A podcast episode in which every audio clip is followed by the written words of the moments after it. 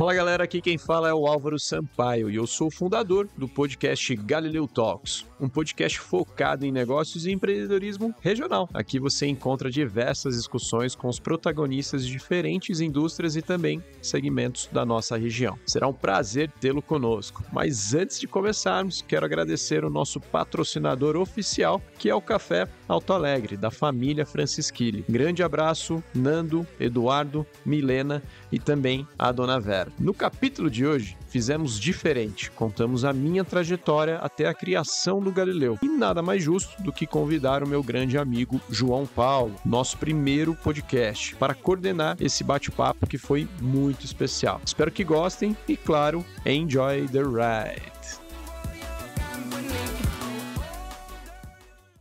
Fala galera, sejam bem-vindos ao Galileu Talks. Hoje eu tô de host, não entrevistado como a primeira vez, então vamos dizer que hoje é um day one diferente. O Álvaro me convidou aqui, nosso amigo, fundador do Galileu, e cara, é uma honra tá poder mediar esse papo contigo. Obrigado pelo convite e vou tentar extrair o máximo aqui do, da sua história, o que você tem para entregar aqui no, no vem construindo bastante coisa aqui com o Galileu, que é só uma a gente conhece pouco, né? É, a gente se conhece há muito tempo, eu não conheço muito, então, cara, ao contrário agora, seja bem-vindo você, né, ao Galileu Talks. É. Pessoal, vocês perceberam aí que a voz está um pouco diferente, né, do host. A gente está falando aqui com o João Pedro. E por curiosidade, né, o João Pedro foi o nosso primeiro podcast. E a gente lançou, se a minha memória não falha, em janeiro de 2022. Tá? Então hoje o podcast é, nesse mês aí o Galileu Talks ele completa dois anos. É, a gente resolveu fazer um, um programa um, com uma abordagem um pouco diferente, né? Então é, fui um pouco resistente com a ideia, João. Muita gente falou, Álvaro, você precisa contar um pouco não só do Galileu, mas até um pouco da sua trajetória, né? O que, que motivou você chegar onde chegou. E uh, eu estava um pouco resistente com essa ideia. Mas eu acho que agora é hora de compartilhar um pouquinho aí com o pessoal. Eu espero que motive uh, as pessoas de alguma forma e que a gente ajude aí cada vez mais gente que acompanha né, todos os nossos canais e conteúdos. Eu sou suspeito para falar, velho. Eu escutei todos, né? Desde o primeiro, me escutei algumas vezes. É diferente. Mas, putz, viva na estrada, escutei todos os podcasts, sempre te cutuquei, né? Pô, vamos fazer o seu, cara. Acho que você tem muita coisa para entregar. Te conheço há muito tempo, mas também não sei dos detalhes, não sei dali da, uh, das, das, dos pontos de inflexão, dos desafios, enfim, dos extremos. Então, cara, espero conseguir extrair o máximo aqui de um bate-papo contigo. E obrigado, obrigado mais uma vez. Cara, eu queria começar pelo começo Claro que a gente vai falar bastante de, de Galileu, mas eu queria entender, cara, sua, vamos lá, desde o começo, sua infância, uh, como que foi ali nos primórdios do, do colégio, algumas coisas que você entende que contribuíram para a pessoa que você é hoje, para as suas habilidades que, que você tem hoje. Conta um pouco para mim aí, que eu, essa fase eu sinceramente não conheço, cara. É verdade. Bom, beleza. João, eu nasci aqui em Pinhal mesmo, né? É, eu tenho um sotaque um pouco misturado com Pinhal e também São Paulo, porque a minha mãe é paulista. Então, o meu pai, ele falava porta, né? E a minha mãe falava porta. E além disso, eu também morei em São Paulo quando eu era é, muito pequeno. Eu não me lembro exatamente, mas eu tinha ali uns 4, 6 anos de idade. Eu morei em São Paulo. Durante... Isso aqui foi falar. É, nasci aqui e basicamente morei com meu pai né, durante dois anos lá em São Paulo. Então eu misturo um pouco os sotaques, tá? Não, não, não liga não. Mas uh, uh, eu sou nascido aqui na cidade de Espírito Santo Pinhal, né? E eu tenho uma família muito bacana, né? Uma família que uh, já bateu a cabeça muitas vezes, né? Mas que ensinou muito, né? não só eu, mas o meu irmão também, o meu irmão mais velho, muitas coisas. E uma dessas coisas, né, pensando em infância e o que, que eu consegui é, praticar na infância que eu ainda pratico até hoje, eu diria que é um pouco da competitividade, tá? mas é uma competitividade saudável. Por que isso? É, imagina você na sua infância lá com uma turminha ali de sete, oito primos, né? todo mundo jogando videogame, na época era o Super Nintendo, e daí, cara, quem, quem ganhava o melhor jogo ali, né? Uh, era o destaque daquela turma. Então, é, eu passei a minha infância aqui em Pinhal, junto com os meus primos, muito ali na casa da minha avó, jogando videogame. O que, de certa forma, desenvolveu ali um nível de competitividade muito interessante, né? Via os games. O que você jogava na época lá? Cara, na época tinha um jogo chamado International Superstar Soccer, né? Que era um jogo de futebol uh, do Super Nintendo. Cara, nem PlayStation 1. PlayStation 1 era tipo o game da época, né? Assim, a gente nem tinha isso. Mas foi Super Nintendo, cara. E o Mario Kart também, né? Que é um, um jogo emblemático aí na indústria, né? Mas era legal, cara, porque todos os primos ali jogavam, a gente se reunia e existia um, uma certa competitividade ali nessas rotinas. Eu, é, eu devo confessar, tinha muita briga também, né?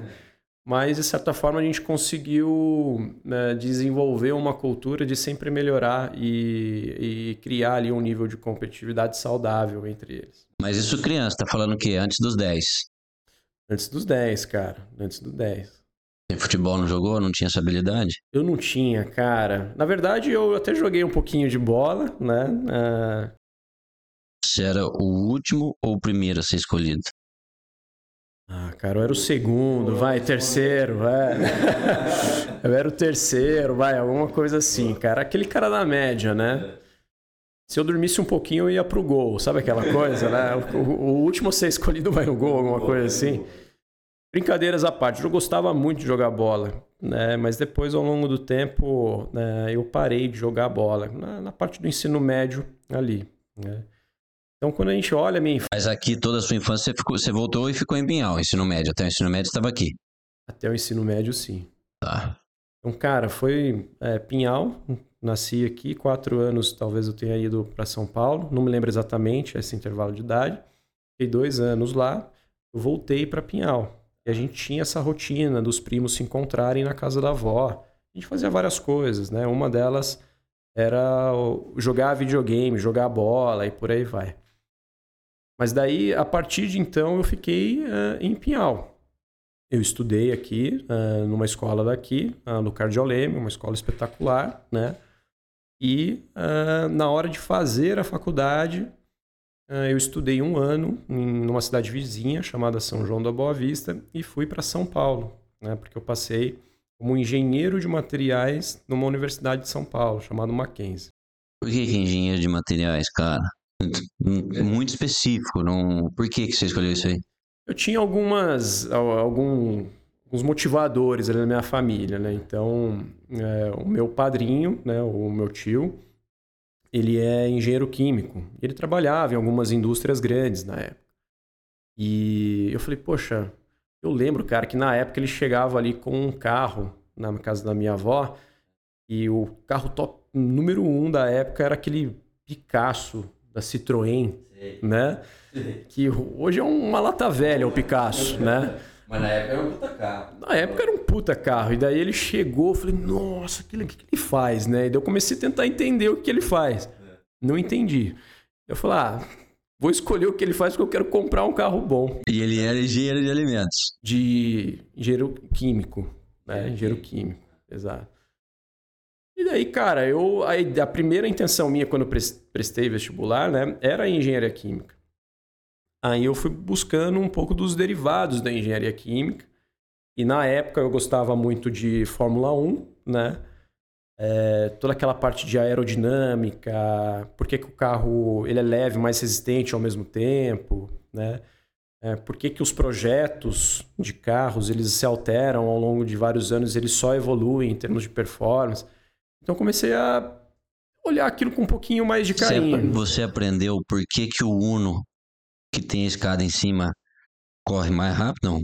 Eu não aprendi, cara. Não teve isso aí na faculdade? Eu ainda não, mas é uma então, boa, boa ninguém pergunta. Explica, ninguém é. explica isso. Imagina um Uno com uma, uma escada em cima dele com o Dominique Toredo dirigindo ele, cara. É, ia ser o próximo Velozes e Furiosos, o Uno com a escada. É, Velozes e Furiosos Uno. É, se ele tivesse o Uno, Velozes e Furiosos 1. Boa. Então eu gostei do nome. Um colante da Vivo Fibra, né? Assim, ou Claro Net, né? Alguma coisa assim. Mas, cara, eu era um pouco apaixonado com Fórmula 1. É, na época ali, era o Schumacher mesmo, né? Eu não acompanhei o Senna, eu era muito novo. E eu falei, putz, eu vou prestar aqui vestibular. Eu prestei para engenharia química, não consegui passar nas faculdades que eu queria.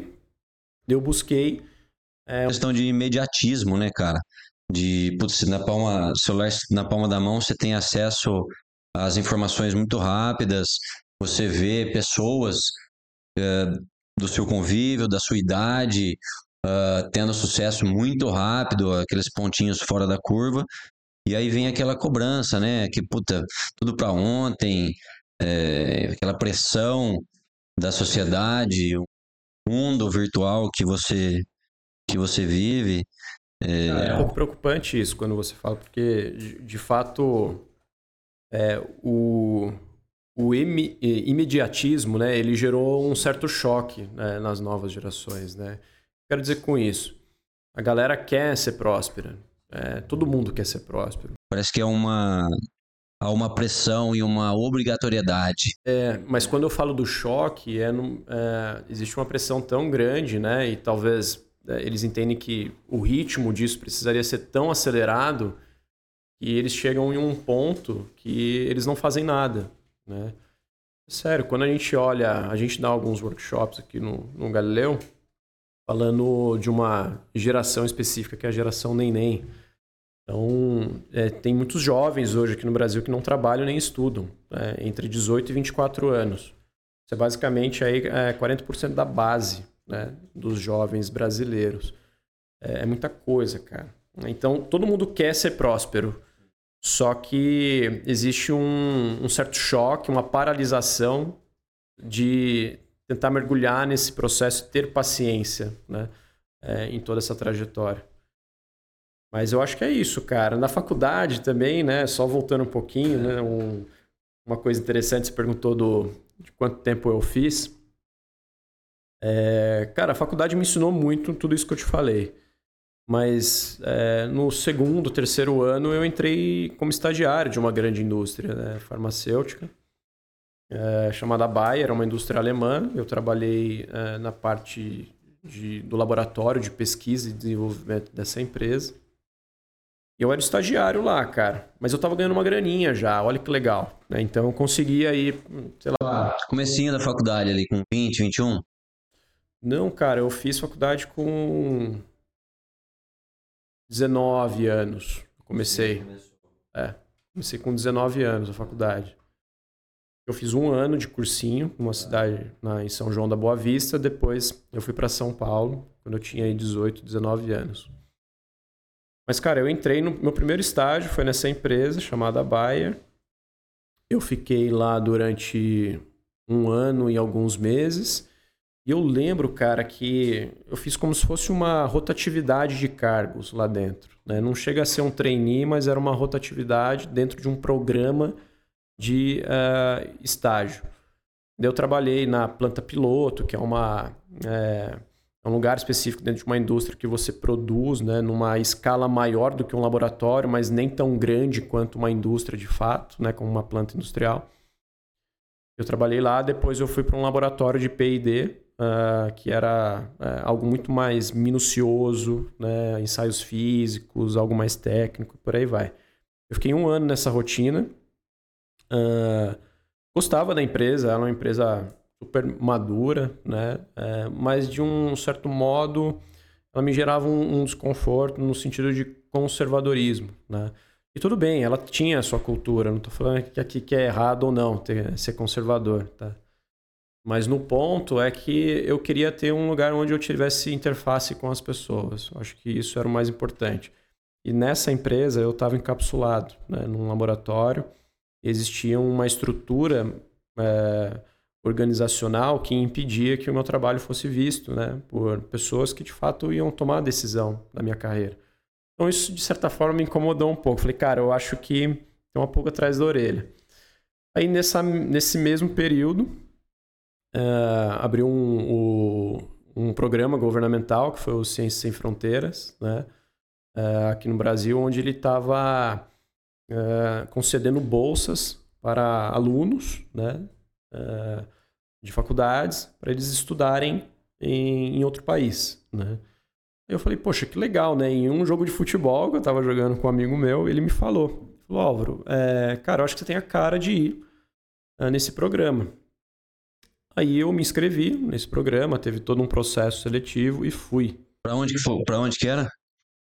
Foi para Milwaukee, cara, no estado de Wisconsin. Né? É, agora teve um inverno. Onde fica isso? É o último estado antes do Canadá, cara. Chicago. Chicago fica no estado de Illinois. Tá. Lá em cima dos Estados Unidos. Em cima de Chicago tem o estado de Wisconsin. Faz fronteira com o Canadá. Né? Era muito frio lá, cara. Era uma coisa bizarra. É, essa onda de frio que deu em Chicago. Você foi para estudar? Fui para estudar. Para estudar. Mas pela faculdade, mas que tipo de conteúdo que você estudava lá? Era um programa, cara, que o conteúdo era arbitrário. Você escolhia as matérias que você é, iria aprender. Tá? Obviamente que tem que estar no escopo do curso de engenharia de materiais de lá. Tá? Por isso que a gente falava que era uma graduação sanduíche. Começava aqui no Brasil, é, no meio desse sanduíche, né, tinha lá o intercâmbio para os Estados Unidos, no meu caso. Depois você finalizava o seu curso aqui no Brasil. Então complementou, não foi uma pausa para ir lá e depois voltar, serviu para o seu tempo de faculdade aqui também. Poderia servir, mas por opção eu escolhi outras matérias. Ah, tá. Lá eu escolhi muito mais matérias sobre. Não, cara. Eu vou fazer isso para é. educação física. basquete. Engraçado, o sistema de ensino lá é, é, é bem diferente do Brasil. Pelo menos a experiência que eu tive lá é, a minha impressão é que as faculdades brasileiras elas fazem uma imersão em vários assuntos, né? É. Então, pensando aqui em nível de profundidade.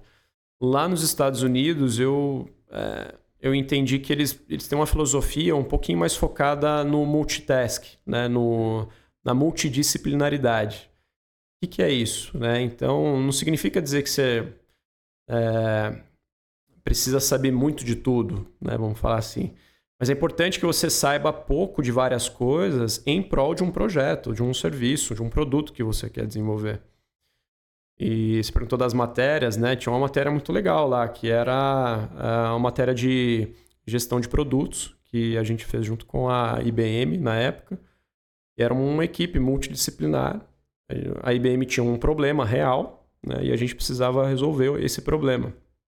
E daí juntou um, a a galerinha do marketing, do financeiro, contábil, né, a galerinha da engenharia. A gente criou esse grupo multidisciplinar. Existia um mentor e esse mentor ele nos ajudava a preencher né, aquele problema, né, resolver aquele problema de alguma forma. Essa foi a matéria mais animal que eu fiz lá. O restante, cara, eram todas matérias muito superficiais, assim. A física, é, termodinâmica, Existem as suas complexidades, mas o nível né, de profundidade lá dos Estados Unidos era muito menor do que no Brasil. Né? Então, por opção, você precisava mirar algum, algumas matérias que ia te completar. Né? Na verdade, não no sentido de passar um X quando você voltasse para o Brasil. Sim. Quanto tempo você ficou lá? Foi um ano, cara. Um ano, sozinho? Um ano, sozinho. Qual que foi desse período? Qual que foi a maior adversidade que você teve lá? O momento mais difícil que você falou, puta. Eu não podia voltar para o Brasil, né? Era uma política do, do programa. Então. Nunca fui um cara assim, muito sentimental, né? Com. Ficar grudado com a família e por aí vai, né? É e é uma cultura, a gente cresceu dessa forma, né? Cada um fica no seu canto, beleza, né? A gente se gosta, se ama tudo, mas não tem aquele, aquele aquela proximidade.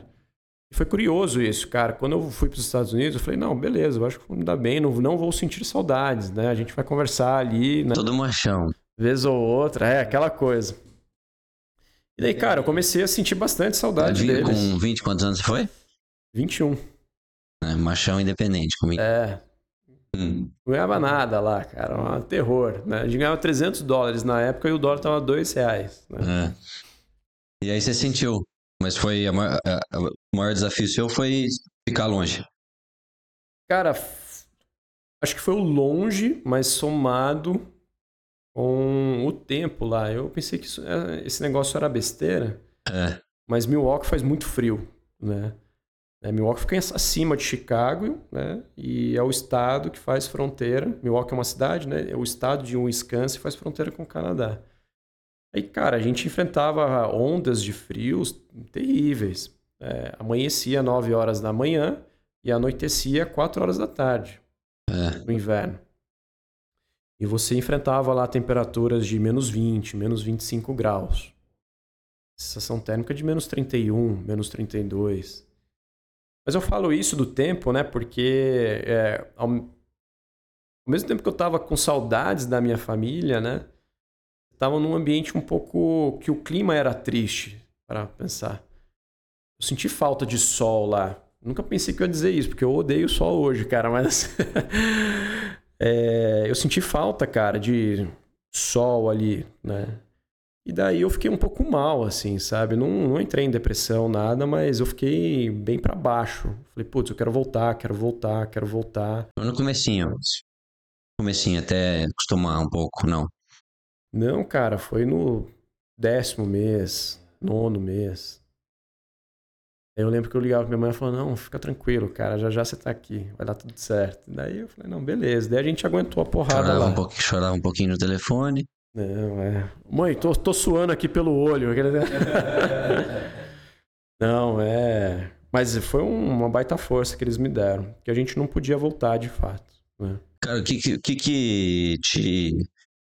Que eu entendo que a gente sempre tem que ter uma válvula de escape, né? Um hobby, alguma coisa. O que que te dava força pra continuar lá fora? Beleza, eu tenho que ficar aqui, tô estudando, tô, né, fazendo as coisas. Mas da onde que você tirava ali um pouco da. da... Que que era, qual que era a sua motivação de estar lá? Por que que você tava lá? Qual que era o, o bichinho que te cutucava ali todo dia? Vai, Álvaro. O que que era? Cara, acho que a resposta até é um pouco mais simples, assim. O... Não precisa ser uma resposta tão complexa, mas o intercâmbio é dado, né? A gente ganha ele e existe uma, uma bolsa é, que era paga na época e que a gente usufruiu disso, né? Mas colocando isso de lado, eu acho que, cara, é o básico, é você entender um, um inglês de um nativo, né? De você ter uma outra experiência educacional, é, lidar com o- os seus anseios, né? Você está tá longe da sua família. Como que você consegue lidar com esse tipo de rotina? Você precisa se virar, cara, aeroporto, né? Como que eu pego avião? O que é check-in? O que é check-out? Tudo. Então, acho que foi- foram mais esses pequenos aprendizados, assim, né? E em tese educacional, ah, eu acho e defendo ainda, eu acho que as faculdades do Brasil elas se aprofundam mais do que as faculdades americanas. O que muda é um pouco da, da amplitude do conteúdo e que isso pode gerar algum tipo de efeito é, no futuro, sabe? Traz um embasamento maior pra forma melhor a pessoa com conhecimentos gerais. É. Que isso eu acabo usando no dia a dia. Aqui no Galileu a gente prega uma bandeira assim, né, de multidisciplinaridade. Acho que nesse período já, já foi um pouquinho da, da, da, da vontade de criar o Galileu ou não? Que nada, cara. Nossa, Mas isso você, acha que, você acha que contribuiu um pouco? Pode ser. Pode ser que tava ali na uma sementinha plantada que eu não sabia, né? Mas na minha volta, uma, uma curiosidade, eu, eu gosto muito de ler livro, né? E eu lia muito livro de mercado financeiro Nessa época aí já. nessa época. E livro super enviesado, do tipo, ó, invista aqui e fique rico da noite pro dia. Eu falei, caramba, cara, se eu fizer isso, então eu vou ficar rico. Arrasta pra cima. Não tinha, né? Não tinha ainda. Ainda não tinha, né? E falei, caramba, eu vou, vou na onda desses caras, né? Porque eu quero ter um dinheirão, né? É, agora o, o carro Picasso lá da Citroën virou né, o mercado financeiro, quero ir para lá tal. E, e daí, na- antes da, de eu voltar de fato para Brasil, eu distribuí alguns currículos aqui no Brasil. E eu não queria trabalhar em agência. Né? A agência é um- é uma estrutura diferente dentro do que chamamos de mercado financeiro. né? Eu queria trabalhar nas sedes, né? nas mesas de operação. era aquela coisa de filme, gritaria. A agência seria a parte comercial do, do mercado, de captação, não? Como funciona? Só para eu entender. É, a agência, cara, é um ponto de interface entre o cliente de varejo. Eu entendo ela como um canal de venda de uma grande estrutura bancária, né? É, espalhada aí pelo Brasil, mundo e por aí vai. O bichinho do mercado financeiro te picou em que momento? Foi nos livros mesmo, né? Então, foi e engraçado que depois eu descobri que não dá para ficar rico rápido, né? Era uma doce ilusão, né? Falei, cara, o livro me falou que eu ia ficar rico da noite pro dia, né?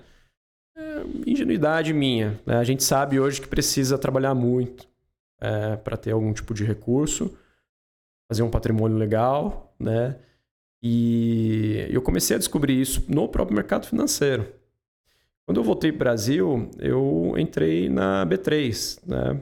Mas aí você voltou, belezinha, inglês fluente, desnutrido, passou um frio, voltou para a faculdade. Eu tava forte igual você, assim, cara. Eu fazia academia todo dia. Eu tô desnutrido. Você fazia, você fazia calistenia, que eu lembro, uns videozinhos de ponta cabeça, pareceu o jacaré do, do Catinguelê fazendo umas dancinhas.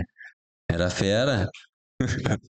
Calistenia. Acho que nem tinha esse nome na época, em 2014. Tinha, Mahamudra. O, o, feed do Instagram é, é, era é, analista financeiro, não sei o quê, e Mahamudra. Eu lembro, o seu Instagram era assim, cara. Não, não era assim. Não. Era assim. Ô, irmão, e aí? Você voltou pro Brasil, voltou na, na faculdade, mas você entrou na B3, currículo, mandando mesmo, algum contato que você já tinha feito? Como é que foi a, a porta ali para você chegar nesse mundo? Porque, pô, vamos, né, fazendo uma ordem aqui, indústria, né, que você tinha é, trabalhado, tinha essa experiência profissional até o momento. Lá, na, lá você chegou a trabalhar, não? Não. Nem garçom um pouquinho? Não, a gente não, não era habilitado a trabalhar lá. Não podia entregar um pouquinho, sim? Não, ainda não.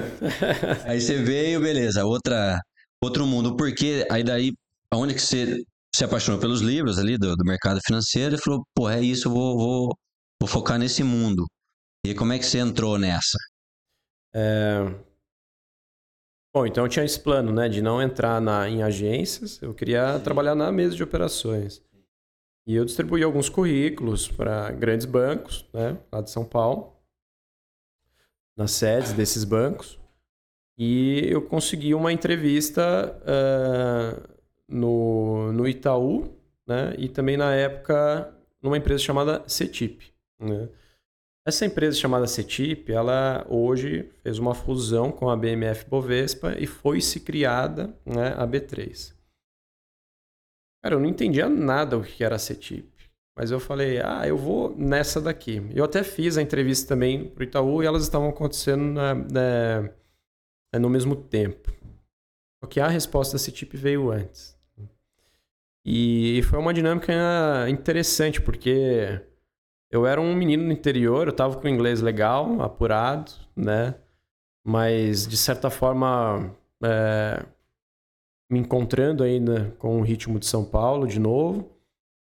E eu lembro que na dinâmica, cara, eu não fui o melhor que apresentou lá o que precisaria ser apresentado. De longe, eu não fui o melhor. Só que teve uma, um grupo ali de seis, é, cinco pessoas, candidatos, né? Teve um candidato que ele, é, ele travou na apresentação dele, né? E ele ficou muito nervoso. Aí ele travou, ele estava parado ali na, se apresentando. E todos os outros candidatos né, começaram a rir dele. Tirando, tirando uma onda, né? Era uma entrevista ali, todo mundo Era junto. uma entrevista, né, uma dinâmica. E daí esse é, candidato ele foi apresentar, ele travou, ele ficou com muita vergonha. E todo mundo que estava ali na sala começou a, a tirar onda dele, a risada, né? piorando a situação. Esse é o ponto. Aí, cara, eu não dei risada, porque eu não achei engraçado, de verdade. Eu não achei engraçado. Porque ele tava sofrendo ali, né? Poxa. É... E eu não. Confesso que assim, eu preciso trabalhar mais a minha empatia hoje, mas ali eu acho que foi o primeiro momento mais empático do Álvaro, né? E, e daí eu não dei risada. É, os gestores que iam contratar a gente na CETIP, eles perceberam que eu não dei risada. Aí, beleza, terminou a, a dinâmica, eu tava voltando no ônibus para Pinhal, né? Eu juro, João, eu tinha 1% de bateria no celular, cara. E eu falei, putz, eu fui muito mal naquela entrevista, cara. Eu tava precisando da grana e tal. E daí, uh, o meu celular toca. Quando o celular tocou, cara, eu tava extremamente cansado, desacreditado também que eu ia conseguir aquela vaga. E daí o meu celular toca, é, era a, a mulher do RH, e ela falou: Álvaro, é, você consegue voltar aqui em São Paulo amanhã? Né? Eu falei: consigo. Né? Claro que eu consigo. E tipo, cara, eu ia chegar às 11 horas da noite aqui em Pinhal. Né?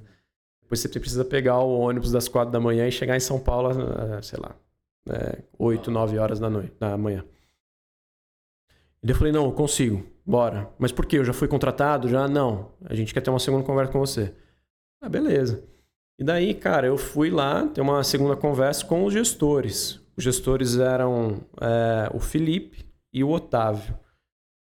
E daí o, o Felipe e o Otávio falaram assim, Álvaro, a gente gostou de você. Você acha que você foi o melhor na sala? Eu falei, cara, não fui o melhor. Né? Longe disso é, a gente quis chamar você por comportamento. Como assim, né? Putz, todo mundo deu risada do, daquele candidato, lembra? Ele, eles reviveram a história. Eu falei, putz, é verdade, eu não dei risada. Né? E, e, eles perceberam que eu tinha vontade de entregar ali, eu queria aquilo. Daí, é, o Felipe e o Otávio, a gente gostou de você pelo seu comportamento. Cara, tem um problema, você vai falar com o cliente. E isso, o português não tá legal. Falei, não tá legal. Como assim, né? Super orgulhoso, né? Ele falou, você falou mim fazer. Tá errado. Aí eu, nossa, tá mesmo. Falei, cara, me deu uma eureka. Eu falei, posso fazer uma segunda apresentação falando certo para você? Falou, pode. E daí eu fiz e fui contratado, né? Eles abriram mão dos outros candidatos e fui contratado na CETIP. Estagiáriozão, cara, trabalhando na parte de produtos ali, com produtos bem complexos, né? É, já mais focado em é, derivativos, contratos futuros, um monte de coisa. Eu tinha uma interface com. Eu atendia os bancos. Né? Ah, você fazia porta para dentro, vai. Do, do, do, porque os, os bancos é como fornecedores, não? Como que funciona ali? Como é que era o seu trabalho nessa época? A B3, né? Ela é uma empresa. Todo mundo, quando a gente fala de B3, é, a CETIP se tornou B3, né? Quando a gente fala dela, o pessoal pensa que é uma empresa que só atua como uma plataforma de negociação, de compra e venda de ações, que é a Bolsa de Valores. Mas não é, tem muito mais do que isso. Né? É, ela é uma empresa de infraestrutura de mercado financeiro. Ela oferece tecnologias e materializa né, todo esse ecossistema que existem negociações ocorrendo todo minuto não só de ações, mas de outros tipos de produtos também. Eu falo isso porque a parte que a gente trabalhava lá era como se fosse um, uma câmera de registro, um cartório. Então, tudo que era negociado entre bancos, né, entre uma ponta A e uma ponta B, precisava ser registrado em um cartório chamado B3. E a gente viabilizava esses registros. Né? Então, os clientes da B3 eram os bancos. E aí eu comecei a me encontrar um pouquinho mais, porque nessa rotina eu falava diretamente com os bancos. Opa, vamos voltar lá para Bayer, né, que eu estava num laboratório encapsulado, e eu sentia a necessidade de conversar com mais pessoas, né, que elas conseguissem ver, inclusive, o meu trabalho. Porque é sempre, sempre bom né, você regar é, relações fora da sua estrutura ali é, organizacional. É. E aí, cara, eu recebi um convite de um banco é, francês, tinha a parte de investimentos, mas também tem outras partes, chamado BNP Paribas. Mas você ficou quanto tempo ali na, na CETIP B3? Quatro anos. Quatro anos. Eu fui estagiário com até 25 anos. Você, quanto tempo que você ficou ali de estagiário? É de, Um 20, aninho? de 21, 22 até 25. Ah, bastante. Ah, peraí, do. O estagiário ali Na dentro. B3, É. dois anos. Você voltou ao Brasil com quantos anos? 20. Eu Três, voltei em 2015, cara. 22, 23. 23. É. Tá. E aí você trabalhou ali, mas de estagiário você foi pra qual? Ou você só ficou como estagiário lá? Não, eu fiquei dois anos como estagiário da B3, É. né? Então até 2017, 25 anos. Né? Aí eu tive a oportunidade de virar um analista júnior lá. Aí já era mesa, não? Mesa de operação, ou ainda não? Ainda não, Tá, né? Mas eu continuava atendendo os bancos. tá. A mesa de operação veio ali entre os 25 e 26 anos, que foi quando eu fui para esse banco, o Banco BNP Paribas. Aí eu trabalhei na tesouraria né, do Banco BNP Paribas. E que é uma escola, cara. Você, né, você encontra gente, uma estrutura econômica e educacional que você não encontra em qualquer lugar. Já entrou na mesa. Já Já. entrou na mesa. É, E é igual o filme do Lobo de Wall Street mesmo ou não? é, cara. É aquela pegada. É. Tem uma série na HBO que é. Eu esqueci o nome, cara, mas é um, é um pouco da rotina ali de uma tesouraria de um banco. É. Mas. Sim, cara, é um. É um ambiente, de certa forma, hostil. né? É, ele precisa melhorar muito em vários aspectos, né? Comportamentais e. Enfim, várias coisas. Mas o lado cheio do copo, e é o que eu gosto de mirar, é que você lida com gente assim, talentosíssima no que faz. Né? Uma estrutura econômica, estrutura educacional que você não tem acesso a todo dia. né? Então eu lembro que eu tive que estudar muito quando eu cheguei na tesouraria, porque eu não conseguia estar no nível técnico e de eh, raciocínio dessas pessoas. Né? Eu era o cara do interior que falava errado, né? que talvez falasse num ritmo um pouquinho mais moderado. Mas daí quando você vai numa tesouraria, as negociações ac- acabam acontecendo em minutos, talvez até segundos. Seu lado competitivo nesse momento, você acha que aguçou? Aguçou por muito, cara. si. É, Na mesa ali. aguçou muito. Ah, Existem bancos, né, que pregam isso, né, o... eles falam muito da meritocracia, né, mas é, dependendo do ambiente que você cria e a cultura também, a meritocracia ela pode se tornar é, uma rivalidade muito grande interna, né, e daí as pessoas acabam confundindo um pouco disso e, e é um, um tubarão comendo o outro, né, uma coisa muito louca. Mas lá na tesouraria não aconteceu isso, tá? Eu tive um, um, um baita líder lá na tesouraria, né, que é o Fernando. E ele nos ensinou muito, cara. Uma pessoa nova, com uma estrutura econômica e também educacional espetacular. A gente conseguiu aprender, eu aprendi, eu aprendi muito com ele. Você entrou com 27 lá. Entrei com 26, 26 anos. Você já tinha formado, não? Ainda não. Lá você ainda tava. Tava terminando. Tava terminando, cara. A faculdade, cara. A faculdade foi um negócio doido, porque Ficou em segundo plano ali depois já. eu comecei a gostar muito de trabalhar. Essa que é a verdade. Hum. E eu comecei a deixar um pouco a faculdade de lado. Quando, quando eu comecei a trabalhar, eu senti muito tesão naquilo, né? Cada vez mais a minha energia e tempo tava ali. E eu fui bolsi- bolsista, né, na faculdade, eu não pagava ela.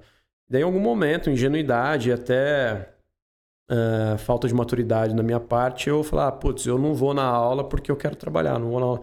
Mas, na realidade, eu tinha assumido aquele compromisso. Eu precisava lidar com esses dois compromissos, o trabalho e a faculdade também. Daí, em alguns momentos, isso se desequilibrou. Focava muito no trabalho né, e pouco na faculdade. O que significa dizer que eu, não é que eu não gosto de estudar, eu amo estudar. Mas naquele momento eu falei, cara, eu vou deixar de lado aqui porque eu acho que o trabalho está mais importante. E tudo bem, né? Por isso que estendeu a faculdade. com- foi até o sétimo ano. Mas eu me formei eh, na faculdade quando eu estava no BNP. né? Porque o cargo, ele dependia da minha formação também. Eu tive que correr atrás ali para ter o diploma. Exato. Você entrou na tesoura, tesouraria? Qual era a sua função lá na época, no comecinho? Eles chamam de ponta de mesa, né? Então, a minha função era é, conectar todos os produtos que estavam sendo vendidos para os bancos, né? E trabalhar também com o operacional desse produto. Uma estrutura altamente complexa que eu acho que se eu falar, a galera vai falar, poxa, que, que papo chato, né? Mas assim, é, nos ensinou muito, cara. Nos ensinou muito. Competitividade, né? É, acho que você, eu consegui identificar que você corre atrás, você vai conseguir suas coisas, né? Isso daqui é importante. É, criar um, um, grupo de pessoas ali altamente capazes também, em prol de algum projeto, um objetivo. E todo esse ecossistema, cara, que foi muito bom. Né? Como que foi esse período, cara? Porque acho que foi talvez nessa época, um pouco mais para frente, que a gente se, se aproximou um pouco. É, vez ou outra a gente se, a gente se encontrava lá em São Paulo e seu, seu, sua carga horária de trabalho era muito extensa. E como que foi esse período assim de muita pressão, volumes, né, de, de dinheiro também enormes? Como que foi esse momento na sua vida, uh, em todos os sentidos, as adversidades, o que que você teve de, de, de desafios ali nesse momento? Uhum. Cara, você acredita em equilíbrio? Difícil, né? Mas é o que a gente sempre busca. Busca. É, é um cobertor curto, né? Então, eu precisava acelerar né, o meu nível de aprendizado né, e toda a minha capacidade técnica ali para entregar o que precisava ser feito. Trabalhava com grandes volumes, daí não tem dúvidas. É, perdi dinheiro né, com essas operações já. Teve um dia, eu lembro que numa, numa vírgula errada que a gente colocou em uma precificação de um produto, é, deu 70 mil euros de, de prejuízo né, para o banco. Aí agora faz a conta, né? Quanto que está o euro hoje. Né? Então é muito dinheiro para se perder em uma operação, né, em um dia específico. Só que nesse mesmo ano, né, a gente correu muito atrás para entregar um resultado espetacular. É, essa cultura de todo mundo tá querendo entregar algo, né? É, parece que te empurra no sentido bom. Putz, se você conseguir lidar com essa pressão, é, entender quais são os objetivos é, daquele ecossistema, daquela, daquele time, cara, você vai dar algum jeito de entregar e vocês vão somar forças com isso. Isso que é legal. Então, a corrida atrás do resultado, ela não amedrontava a gente, a gente não sentia pressão. Porque a gente, precisa, é, a gente tinha ciência que precisava ser ágil para é, entregar ela. Né? E que estava su sujeito a erros. Então a dinâmica lá no banco era você sempre minimizar esses erros né? e é, agilizar esses resultados conforme for passando os anos, você né, crescer esses resultados cada vez mais. Novos produtos, clientes, por aí vai. Qual foi a. Essa foi a pior operação e a melhor que você conseguiu de resultado para o banco? Ah, eu acho que foi o resultado do time, ô João. Que... Uma operação que você sentiu ali que foi, puta, essa eu acertei. Montantes, fala pra nós. Ah, é? é. acho que foi minha primeira semana lá no BNP. Né, Você acertou, chegou fazendo gol? Foi, não, a gente tava. jogava no meio dos leões ali, cara. Era legal. É. E. É, foi na primeira semana, perdão, foi no primeiro mês. O meu chefe, o Fernando, né, ele saiu de férias e ele tava na Espanha. É, e a gente não conseguia essa comunicação. Ele ensinou o básico para mim. Álvaro, vou viajar pra Espanha, né? Toma conta da mesa aí. Ah, não, beleza, né? Eu me viro aqui. Daí era um momento muito bom aí do produto que a gente vendia. E a gente conseguiu fazer em torno de um milhão de euros, né? Em, nessa operação. Então foi bem bacana. Assim, foi um volume gigantesco. Mas um milhão de euros de PNL, né? Que a gente fala, que é o, o lucro de fato da operação. É. E nesse ano, né, que quando eu entrei lá, a gente conseguiu entregar um resultado espetacular de 18 milhões de euros. em quatro pessoas, que era o time. Bem bacana ali. Todo mundo se empurrando, né? Procurando resultado e por aí vai. Quanto tempo você ficou no BNP? Três anos. Três anos. E daí houve uma curva, né? De. O BNP foi uma grande paixão, né? Eu falo assim, me ensinou muito, mas no final ali do terceiro ano, é... o que acontece, João? Existe uma alavancagem financeira nesse mercado. Então, é... quando você trabalha na tesouraria, tem, algumas áreas e cargos específicos, né? E pelo fato de você lidar muito com a pressão, é, sempre é, ser requisitado por resultados altos, é, os bancos, as instituições financeiras, elas ponderam isso com uma boa remuneração. Você tem lá um salário, mas também tem um, um a grande parte do bolo que são os bônus, né? É, e daí, cara, eu fui juntando esse dinheiro. Eu não gastei um real do bônus até. Sei lá, eu tinha aí 28, 29 anos, eu não gastei um real desses bônus que eu tinha ganhado, né? Daí chegou o terceiro ano do BNP, eu era muito movido ali, aquela questão de, poxa, quero juntar dinheiro, juntar dinheiro, juntar dinheiro. Aí que veio um momento eureka. Eu falei, cara, será que é só dinheiro? Eu tava procurando aqui, eu achei que eu tinha ainda o que foi a sua saída do BNP, que o BNP foi seu último emprego em São Paulo, né? Não foi? Não, teve uma, teve uma startup no meio, é. Tá, mas antes de você voltar para Pinhal, você ficou no BNP até que, que período? Até 2018, 19. 2018, 19, alguma coisa. Né? E qual que foi o próximo passo ali pós-BNP? O que foi que você angariou e o motivo, né? Por que você resolveu trocar também? Aí que tá. Porque quando eu tava já com a intenção de sair do MLP, eu tinha feito um colchão de dinheiro já. E daí houve esse, essa auto-reflexão. Será que é só dinheiro? Eu vi que não é, cara. Só dinheiro. Tá muito claro pra minha cabeça. Aí eu comecei a procurar algo que eu sentiria um pouquinho mais de tesão de colocar ali a minha, o meu tempo e energia. Falei, cara, eu acho que está no momento de eu criar alguma coisa. Né? Porque em todo esse caminho existia uma criação de um projeto ou outro, mas ele nunca decolava. Porque não existia a atenção necessária, né? a maturidade necessária, a rede necessária e por aí vai. Só que quando eu estava saindo lá do BNP, eu falei, eu acho que eu estou pronto né? A gente nunca está pronto na realidade, né? Mas eu estou confiante para. E, e daí foi quando eu fiz essa movimentação. É, eu decidi sair do BNP. É, o, a minha equipe, que era o Fernando, o Rafa, eles foram para a XP. Eu tive, inclusive, a oportunidade de trabalhar lá também.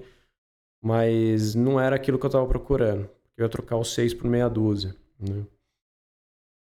Aí eu falei, poxa, vamos tentar algo diferente. Aí eu fiz um, um projeto chamado Galileu, nessa época. Quando eu saí do BNP, tentei e comecei a desenhar o escopo do que, que seria o Galileu. Nessa época você já estava voltando para Pinhal? Tava, tava voltando para cá. Então, era isso que eu estava procurando aqui. Eu lembro que nessa época, não foi próximo à pandemia, você me mandou uma mensagem o dia que você pediu demissão. Eu lembro que a gente conversava e você falava, putz, eu vou pedir, eu vou pedir, eu vou pedir, tô cansado, acho que é o meu momento. Eu não tenho mais, cara. Eu jurava que eu tinha mensagem. Eu lembro certinho. Quando eu li a mensagem. Nossa, ficou nessa novela o quê? Uns um ano e meio, né? E esse período, cara, eu lembro que você. No dia que você pediu demissão, a gente já vinha falando. Você já vinha comunicando dessa sua vontade de de fazer algo diferente, de voltar e de sair do BNP. E eu lembro certinho a mensagem que você me mandou no celular, cara. Putz, eu vi à noite, eu lembro, João, putz, pedi demissão, tô leve, é, decisão que você tomou, é, o que, que te levou até esse momento e que como que foi esse chamado aí, vai, ponto de inflexão na sua vida? Eu acho que, né, saindo talvez de um ambiente muito com muita pressão, um ambiente hostil, como você falou, montantes uh, absurdos, né? muito resultado também que você conseguiu. Mas como foi esse esse período aí? Como foi esse momento especificamente? O que você sentiu naquele momento ali da o que te levou até a demissão e o que você sentiu naquele momento que você pediu a demissão? Nossa, é um, é um mix de emoções, né? Então, é um, é um mix um pouco de medo, mas também é, um alívio. Ao mesmo tempo, você fala, poxa, será que vai dar certo? Será que não? É, é um, é um momento de incertezas. Né? O... Só que eu me sentia mais preparado a entregar algo. Né? Acho que é a principal filosofia quando tomei uma decisão dessa, porque cara, muita gente queria trabalhar onde eu estava. Né? É... E eu tinha noção disso. Mas é, eu acho que o momento eureka foi quando eu percebi que uh, eu tinha a maturidade necessária para criar algo, né? E não só isso, mas também eu me sentia preparado, né? E aí o bichinho do empreendedorismo começou a falar mais, mais forte, a vontade de fazer alguma coisa diferente. É, eu acho que foi, porque se a gente.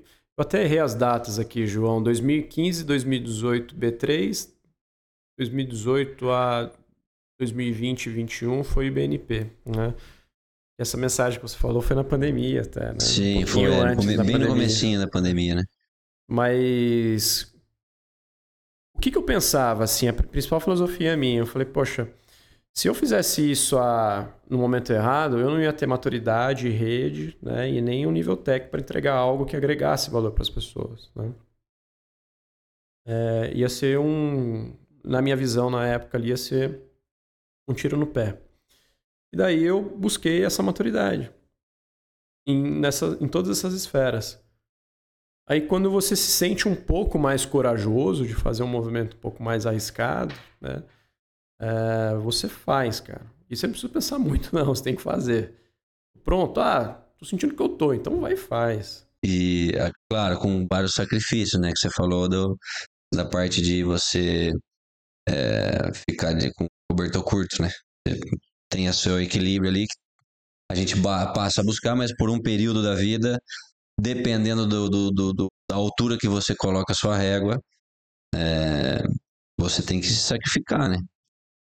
Tudo depende da altura que você coloca sua régua. Para todos os aspectos, né? Então, eu perguntei do equilíbrio para você, cara, eu não acredito muito em equilíbrio. A gente busca. Gostei de sua resposta. Mas na, na prática, cara, é difícil né, ter um equilíbrio. Você tem objetivos e eles vão demandar mais tempo e energia de você naqueles momentos. Né? E eu senti que o ciclo de São Paulo estava acabando, porque eu dei meu máximo lá. Né? Então, tudo que eu consegui tirar ali de São Paulo, na minha visão, eu já tinha conseguido é, coisas boas nesse sentido. Né? E que momento que veio aí o, o bichinho começou a criar o, o Galileu? Teve uma startup aí no meio do caminho, né? Junto com, com, esse, com o início desse projeto. O projeto do Galileu, ele surgiu de fato em um... Quando eu trabalhava na CETIP, a CETIP ficava na Faria Lima, né? E eu almoçava junto com um amigo meu, que trabalhava no Itaú, também na Faria Lima, né? Na 3500. E a gente tinha um ponto comum, que era um restaurante super barato, cara. O nosso VR era nada na época, né? Mas a gente se encontrava. Ele era estagiário do Itaú, né? Eu era estagiário da CETIP, a gente se encontrava. É o Caio, né? O Caio Cavuto. E de Pinhal também. E ele nem vai lembrar disso, cara, mas em 2015 a gente se encontrou. Eu falei, cara, eu tô com uma ideia aqui esquisita, eu quero falar pra você. A gente se uniu lá. Eu falei, putz, eu quero ter uma escolinha de educação financeira para crianças. 2015. Aí o Caio, né, ele tem um perfil um pouco mais conservador, não é, não é, não é mais nessa parte do, do empreendedor. É, é, um cara muito talentoso no que ele faz, né? Hoje ele tá no Safra. E ele não deu muita bola, assim, pra mim, tudo bem. Né? Eu falei, ah, beleza, né? Acho que eu gastei energia que pelo menos desabafei com alguém, né? E o projeto morreu aí. Então, a primeira vez que eu falei do Galileu sem saber, né, que seria o Galileu foi em 2015. Foi com o Caio. Aí passa os anos, né? Houve essas movimentações. É, quando eu saí do BNP, eu já estava com as minhas trouxas arrumadas. arrumadas, né, para vir para Pinhal e criar esse projeto lá de 2015. Falei, cara, preciso criar alguma coisa parecida com isso. E só que quando eu estava vindo para Pinhal, recebi um convite para trabalhar numa startup, né? Uh, eu fiquei lá durante um ano né, nessa startup. De cripto, né? Isso. A gente fala de digital assets, né? Ativos digitais. Então, era bem focado. Ali a gente tinha uma, uma operação, era uma mesa dedicada a comprar e vender né, é, ativos digitais, seja cripto, né, ou também tokens, essas coisas, é, para clientes de alta renda. Então chegava o cara lá falando, poxa, eu quero um milhão em Bitcoin. Né? A gente ia lá e comprava para ele. Eu dava liquidez para ele. Foi uma operação bem legal. Um, a gente conseguiu evoluir bem lá com uma equipe enxuta. Foi nessa época aí que você comprou um quadro de galinha foi. é, foi. NFT, galera. É. tava no. Vocês que estavam no churrasco. Pô, João, olha aqui, ó. Vem aqui. Ó, comprei esse quadro de galinha aqui, ó. Como assim? Virou zero o valor dele. Ah, é. Perdeu tudo? De todo o dinheiro. Puta tá, merda, Tomem cuidado, tá, galera? Olha, ah, não se emocionem, né? É, quantos não compramos em, né? Vocês compraram em quatro, não sei o quê. Paguei tanto. Na galinha? Na galinha. Não, não, a gente tinha um, derreteu. Esse fundo existe ainda hoje, né? A gente fez uma vaquinha entre algumas pessoas que trabalhavam lá. Cada um deu é, um valor lá, se eu salvo engano, era 5 mil reais cada um. E a gente juntou 80 mil reais para comprar NFTs. Assim, a gente falou, putz, vamos, é, vamos entender o que é esse negócio, né? Que todo mundo tá falando. Aí a gente começou a comprar um monte de, de figurinha, né? galinha, esquilo, raposa, né? Eu lembro que a gente tinha uma coleção né, de arte. Tava alta, né, cara? Tava em alta. E a gente tinha uma coleção. Um monte de gente ganha dinheiro. É, a gente tinha uma coleção lá de uns 25, 30 NFTs, né? É. É, vamos pensar que a gente tinha 30 NFTs, 28 foram a zero, né? Teve, teve dois lá, cara, que subiram muito o valor, mas não pagaram os 80 mil que a gente de fato tinha como inicial. No final a gente perdeu dinheiro, né? Então é um negócio super arriscado. A gente queria mais entender como que funcionava a tecnologia e tirava onda aí no que, que a gente tinha comprado, né? Não, per não perdeu, mas aprendeu. É. é. E aí, conta dessa época aí que você começou a colocar o Galileu em prática. Foi. É... No meio do caminho, né, no, nessa empresa, houve um grande investimento de um fundo de venture capital, né, japonês. Eles entraram com um volume muito alto de dinheiro, virou em 250 milhões de dólares, né, foi muito dinheiro. E aí, cara, é uma coisa que eu comecei a pensar. Hoje, como dono de negócio, né, é, você começa a pensar com um pouco mais de cuidado é, sobre isso. O que eu quero dizer? Houve uma, um, um caminhão de dinheiro entrando numa pequena empresa. E daí houve-se né, a contratação desenfreada de pessoas. Né? Então a empresa foi de 120 funcionários para 700, 800 funcionários. Né? E hoje, como dono de negócio, você começa a perceber que isso pode tornar um desafio muito grande na questão de você manter uma cultura organizacional. Né? Você perde a cultura, cara, se você não fazer um bom trabalho de contratação onboarding e por aí vai. É, não estou falando que eles fizeram errado, mas assim, houve uma contratação, contratação de tanta gente que ficou difícil uh, ter aquele ambiente, aquele ar, né, aquela cultura, que foi quando eu entrei. Aí muitas coisas começaram a me incomodar de alguma maneira. Né? Aí não deu mais jogo, uh, houve ali alguns desentendimentos lá dentro. De fato, eu saí. Né? Eu até é, tive uma conversa um pouco azeda com o meu chefe, não recomendo, tá, pessoal? Mas na época eu tive o que eu chamo de síndrome do Superman. É, o que, que é a síndrome do Superman? Eu entreguei um projeto lá, João, que fez muito dinheiro, cara, né, em pouco tempo. Eu envolvi muita gente na empresa, foi bem bacana, assim. Coordenei todos esses times e tal. Aí, cara, no dia, na semana que eu entreguei esse projeto, já estava num nível de estresse alto, né?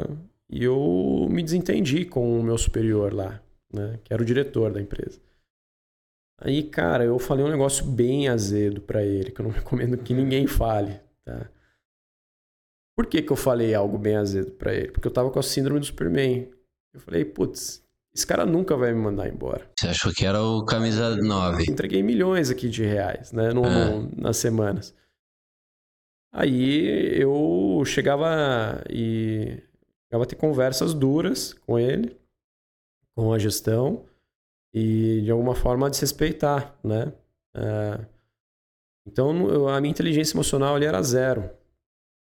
E daí um dia eu tava com a síndrome do Superman, eu falei, não, eu vou desafiar um pouquinho mais esse cara. Eu falei algo um pouco mais torto ali, com a, com a percepção que ele nunca ia mandar embora, e no final do dia ele me mandou embora, cara. Eu falei, putz. Aí a gente foi almoçar, você falou isso aí, foi, ah, tá de brincadeira também, né? Tem o limite, né? Tem limite, nossa. Tanto é, cara, que hoje aqui no Galileu, é, eu faço questão da gente ter um módulo de, a gente chama de soft skills, né? As habilidades comportamentais. Não sou eu que dou, porque às vezes acho que eu não sou o melhor exemplo, tá? são outros, são outras personalidades, outros professores, tá? Que tem uma abordagem mais específica para esse tipo de assunto. É, mas que é muito, muito importante, cara, né? Ter né, esse tipo de habilidade hoje nas organizações. Ô, ô Álvaro, e aí, cara, nesse momento aí de, de mudança, mais uma, né, na sua vida, puxando aí toda a bagagem que você teve uh, na, na, na, B3, uh, ah, morando fora ali com a educação um pouco diferente do que a gente está acostumado aqui, com a cultura diferente do que a gente está acostumado aqui, uh, depois toda essa pressão no ambiente competitivo como BNP, já com talvez aí um, uma estabilidade financeira diferente da, da média, né? Uh, voltou aí, teve, passou, esse, esse período da startup foi quanto tempo aí? Um ano? 2021 para 22. É. 21, 22. É, e foi quando você estava voltando, já estava para cá. Acho que toda essa bagagem, claro, o que, que você juntou e aí falou, pô, agora eu vou botar o, aquela minha ideia de, de 2015 em prática. Como é que foi isso aí? Como é que começou?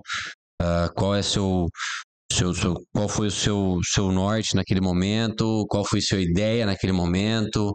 E aí no que foi se transformando? Porque depois que você põe em prática o negócio muda, né? Muda, muda bastante. O... Quando eu saí né, da 2TM, é, o a PJ Galileu já existia, na realidade. Né? A intenção era criar uma escolinha de investimentos no interior. Projeto super simples, dedicado a um certo público. É, no primeiro momento, focado em adultos. Né? A ideia lá atrás, em 2015, era crianças. Só que quando de fato eu coloquei o Galileu de pé, né, a gente começou a abordar os adultos antes. É, esse processo de transição, João, eu, eu classifico ele em. É que eu classifico, mas eu acho que tem três esferas muito importantes que, ao meu ver, elas estavam prontas para e que me deram embasamento, né, para criar o Galileu, que recursos, o técnico e pessoas né, ao mesmo tempo. Então a gente conseguiu construir uma rede legal, uh, tinha um recurso a ser gasto, né, ao longo do, de um período estratégico ali para manter a empresa até ela engrenar. E, uh, por fim, o técnico também. A gente precisaria ser autoridade no que a gente está falando. E o, toda essa trajetória dessas empresas que uh, eu acabei passando, né, me ajudou muito em tudo isso. Foi o recurso, o técnico e também as pessoas.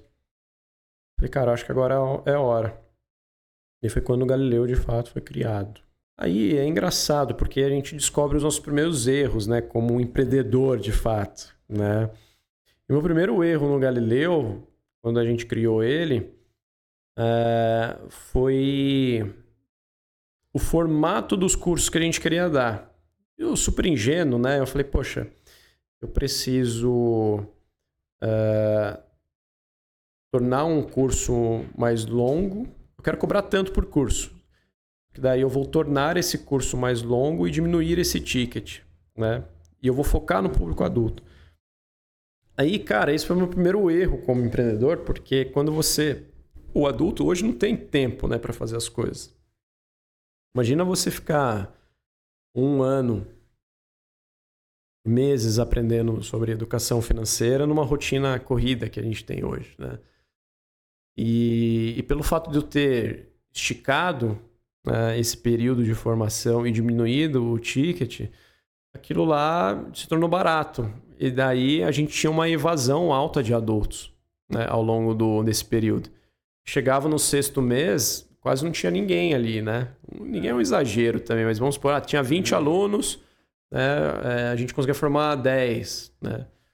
Pô, tá acontecendo alguma coisa, será que o curso tá ruim? E a gente foi entendendo, né, que o empreendedor, ele, uh, ele precisa, antes de falar de algum produto, né, entender a, o cliente dele. Né? Isso é muito importante. Qual era o meu cliente? O adulto, na época. Como que é a rotina do adulto? E eu esqueci de me fazer essa pergunta. E eu elaborei um produto falando que, nossa, vai vender tudo, pá. E, e, a gente acabou tendo esses desafios, né? Depois a gente foi adaptando, mudou as personas. Hoje a gente está super feliz com o nosso formato. Ele é um híbrido, né? Forma, focado tanto para adultos quanto também para jovens. E houve-se vários desdobramentos, né?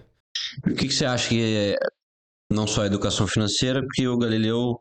Quais são os tópicos do Galileu hoje, né? É os principais. Porque, e por que você. Qual a, o, o, o objetivo de cada um? Qual é a contribuição de cada um? É, hoje o Galileu se desdobrou né, em, em quatro pilares que a gente fala. É, isso a gente foi descobrindo ao longo do tempo, não era planejado. Tá? O que era planejado, de fato, era a escolinha de investimentos. Mas hoje a gente divide o Galileu em quatro pilares. O pilar educacional, tá? que incorpora ali programas educacionais de, edu de focado em educação financeira, tanto para jovens quanto também adultos. A gente está falando aí de jovens de 10 a 14 anos, 10 a 15 anos, e os adultos, né, a gente já considera ali de 16, 17 anos em diante. Então a gente tem esses dois públicos. E além disso, existe um programa dentro dessa, desse pilar educacional que é o programa de empreendedorismo, tá? que é, inclusive, uma aplicação de tudo que o Álvaro aprendeu nessa trajetória que a gente explicou até aqui que tem muito a ver com a bandeira da multidisciplinaridade. Uma palavra difícil de falar. Mas o programa de empreendedorismo, né, eu acho que o profissional de hoje, né, uh, ele, ele precisa ter uma amplitude de conhecimentos muito interessante. Né, para ele ter uma visão holística do seu negócio e elaborar soluções eficientes. Né? Então a gente criou esse programa de empreendedorismo onde somamos conhecimentos. Primeiro, e esses conhecimentos são divididos em três esferas: a esfera de educação financeira, habilidades técnicas, que incorpora metodologia de projetos, programação, é, informática, né? tudo muito focado em manejo de dados, que também é um, uma filosofia que a gente defende aqui no, no, no Galileu, que é tome decisões com base nos dados do seu negócio, né? você é dono de um negócio ou trabalha lidando com dados para um negócio, né? Tome decisões com base nisso, porque senão você vai tirar um tiro, você vai ter um tiro no escuro, né? vai dar um tiro no escuro. um nome bonito, né? Data driven, driving, né? Que é ser guiado é, via dados. E por último, também foi uma experiência que eu tive, né? A gente colocou lá uma cerejinha no bolo dentro desse programa de empreendedorismo, que é habilidades comportamentais. Lá a gente fala sobre inteligência emocional, técnicas de vendas, é, comunicação não violenta, escutativa, tudo isso, para jovens, de 10 a 15 anos. O educacional é isso. Depois houve-se algumas coisinhas bem interessantes que foram surgindo. Uma é o que a gente chama de mídia, né, que envolve o podcast, o Galileu Talks, a gente tem um plano bem interessante de criar uma web TV agora, né, que talvez até publicar esse episódio, a TV já vai estar em curso. Projeto super bacana, a gente está muito animado com, com toda a estruturação né, da Web TV. Isso é algo muito inovador aqui. Né? Não posso ainda falar quais programas a gente vai ter dentro dessa Web TV, mas existe uma particularidade, um valor agregado enorme para as empresas da região. Né? Porque, sobretudo técnico, comportamental, né? a gente acredita muito em, em desenvolvimento de uma bandeira é, bem focado ali no regionalismo. Né? Tem muita gente talentosa aqui. Cara, e, e esse, falando um pouco da, da, dos pilares aí do Galileu na parte educacional, uh, entendo que são, principalmente voltado para crianças, são habilidades e assuntos que não são tratados na, na escola, né? Você pega ali, por exemplo, até o ensino médio, são beleza, conhecimentos gerais ali das, das que você aprende sobre história, geografia, matemática, física, uh, química, enfim. E aí, quando você entra no colegial, é focado no, em passar no vestibular, né? Todo o conteúdo que você aprende o, com, é um, tem um único objetivo muito claro de passar no vestibular. Uh, e aí depois que, que isso acontece, né, existe uma vida pós-vestibular e existe uma vida pós-faculdade, uh, que é onde, a meu ver, né, entra todas essas questões que você falou, que é educação financeira, habilidade comportamental. Uh, então, acho que trazer isso, né, trazer esse tipo de aprendizado lá na frente, que as pessoas têm lá na frente, né, depois da faculdade, uh, quando vai para o mundo mesmo, antecipar isso, acho que na base da criança tende a criar um, uma pessoa melhor, uma pessoa que sabe lidar acredito que melhor com a vida, com as adversidades, ter mais clareza no que quer fazer, como quer fazer. Porque, cara, as, as crianças chegam para escolher o que vai fazer para o resto da vida, né? O que você vai fazer de faculdade, o que você vai fazer para o resto da vida. E não é assim.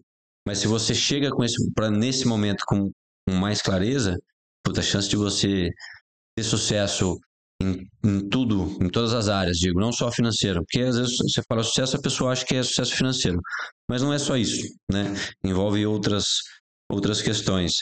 Uh, enfim, então esse é o grande objetivo. Você acha que esse é um grande benefício que o Galileu tem se uh, aplicado nas crianças? É, eu sou um pouco enviesado de falar, né? Eu sou o dono do negócio, assim. É, acredito que sim, né? Eu acho que esses, uh, esses conteúdos educacionais, eles deveriam uh, estar na escola de alguma forma, né? Eu não estou trazendo um contexto aqui de que o que, que é ensinado nas escolas ele é descartável. Muito pelo contrário, ele é fundamental fundamental que você saiba um pouco de biologia, matemática, história, tudo isso é fundamento português, tudo. É, de novo, você tem ensinamentos diretos e indiretos com isso. Mas é, a minha percepção é que o, o a vida adulta vai exigir uh, conhecimentos específicos que não são praticados uh, até aquele momento. Né?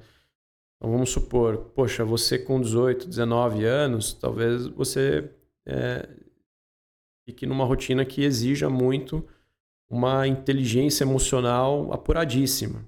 Né? Onde que a gente aprende isso hoje? Não aprende. Quando que a gente aplica? Basicamente todos os dias. Né? Então, é, é, um pouco dessas bandeiras que a gente defende. É o preenchimento de lacunas que existem no sistema educacional.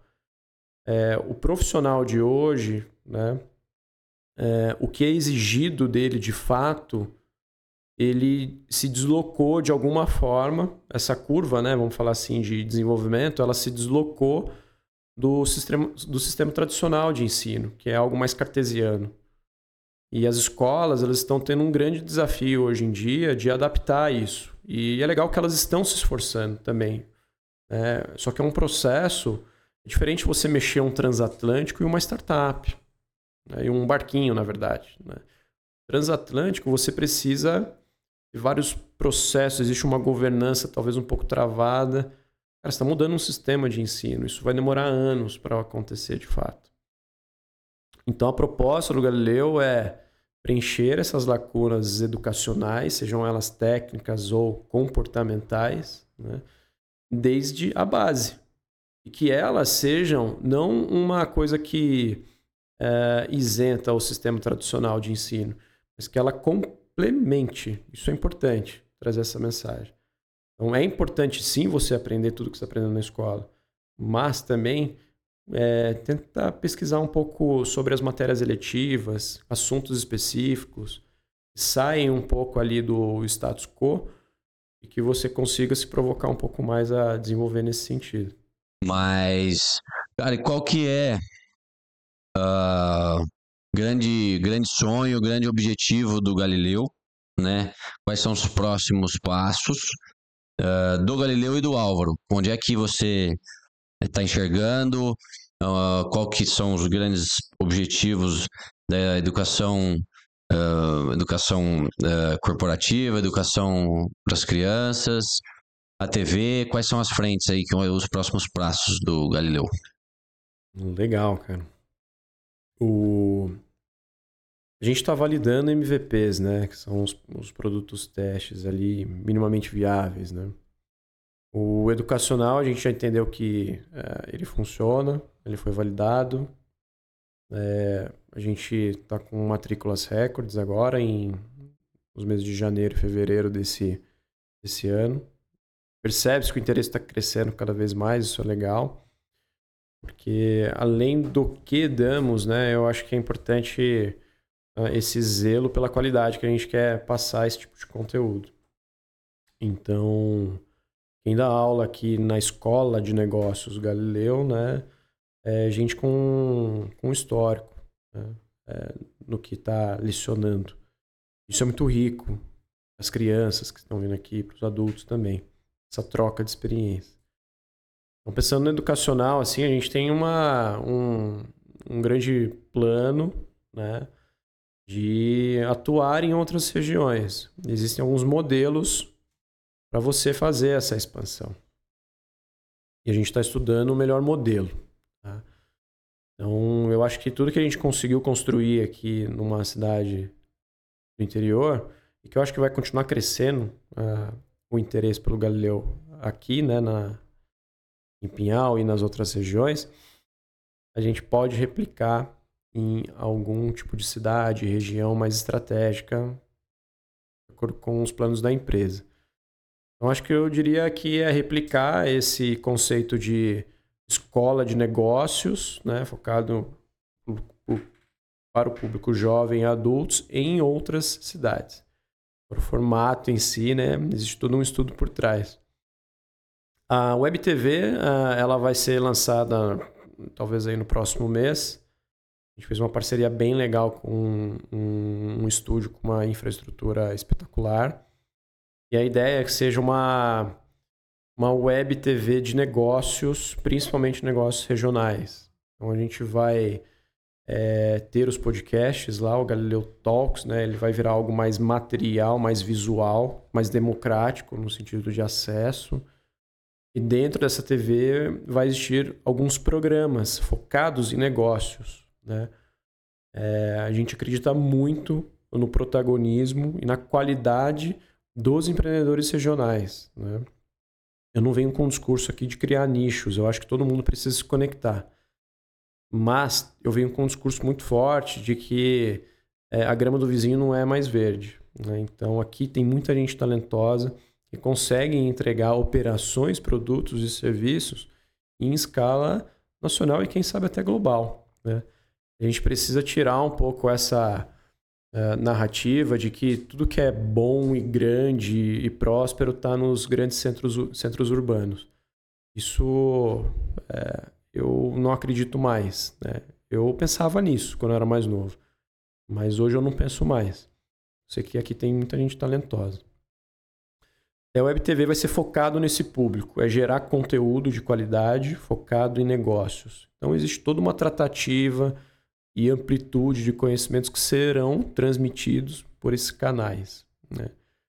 Mas fora isso, João, tem mais duas coisinhas. É, uma é um pouquinho mais exclusiva, é, um pouco mais restrita, eu diria, que foi algo muito bacana que a gente criou aqui uh, na região.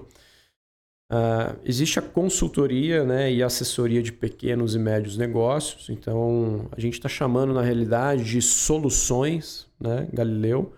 Então existe todo um, um arcabouço de soluções customizadas para determinados gargalos que pequenas e médias empresas contêm, todo mundo tem gargalo, né?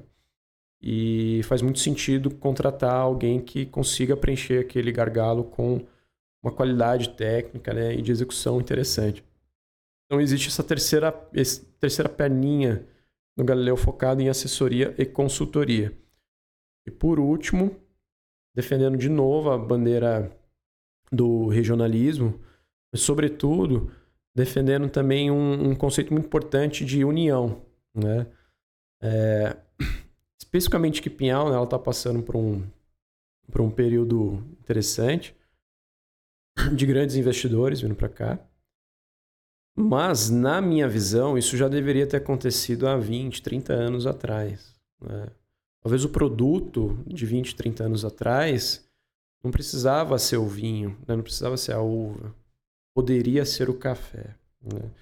Eu estou falando tudo isso porque é, há 20, 30 anos atrás houve-se muitos projetos bacanas que foram criados e se tornaram prósperos ao longo das décadas.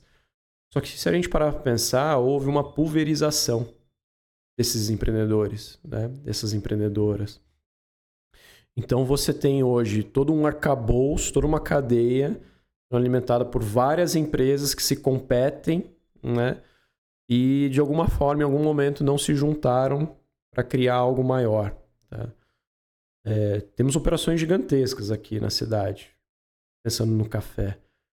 Mas vamos para pensar, e se essa galera tivesse se juntado há 20, 30 anos atrás e procurado algum tipo de solução conjunta? Tenho certeza absoluta que os resultados seriam muito mais potencializados.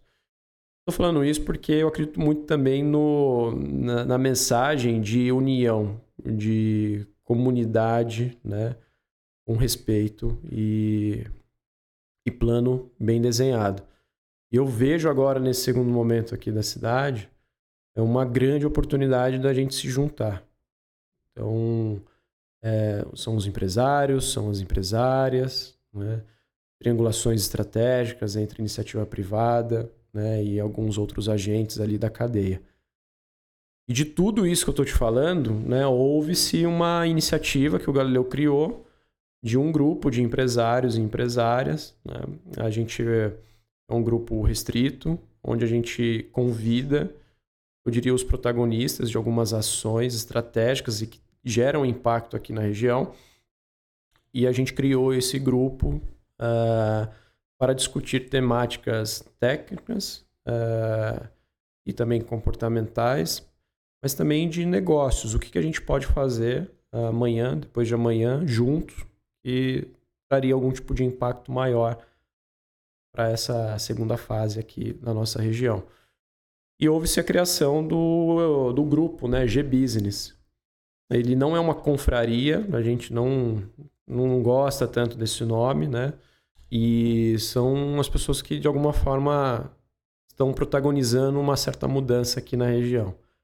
A gente oferece conteúdos interessantes pessoas altamente qualificadas, né? gera a experiência desses, desses eventos e, por fim, você cria uma rede muito sólida. E é muito bacana, porque a gente começou numa sala, cara, aqui de 12 metros quadrados. E vieram oito a nove empresários no primeiro, na primeira edição, que a gente fez em fevereiro de 22, 23, desculpa. E agora a gente está falando aí desse grupo já se tornando algo em torno de 50, 60 executivos e executivas, né? Tudo isso muito focado na, na iniciativa privada. Não é nenhum tipo de crítica aqui ao setor público, né? mas eu acho que quem é o protagonista de vários assuntos né? é a iniciativa privada. E a gente, de alguma forma, tenta se juntar para discutir isso. Eu acho que se, juntar, criar uma comunidade, debater traz mais solidez para o que estiver fazendo, né? Uh, e acho que a palavra até desse ano que eu falo é, é solidez. A gente vem uma, um ano aí de 2023 que recupera todo o baque aí da pandemia, que vai 90% dos negócios sofreram. Uh, e agora vem é, é um ano de se juntar, acredito muito nessa questão de comunidade, muita troca de experiência. Uh, putz, isso é, é tende a agregar muito para todas as pessoas que estão na, nesse grupo, né? É, um, é uma experiência enorme, muito rica. Tem que ser partidário, João, isso que é legal. É, a ideia é você criar um terreno fértil para fomentar discussões, negócios, né, rede. Abrir a mente, né, cara? Eu acho que é, você parar para conversar com uma pessoa que pode ser sua dor, né, daquele momento, ou você já teve aquela dor e consegue contribuir de alguma forma, é super é, válido e só tem a agregar, né?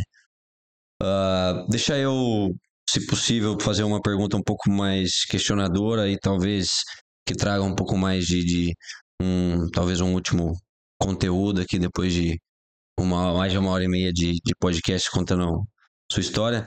Cara, qual que foi de toda essa sua trajetória?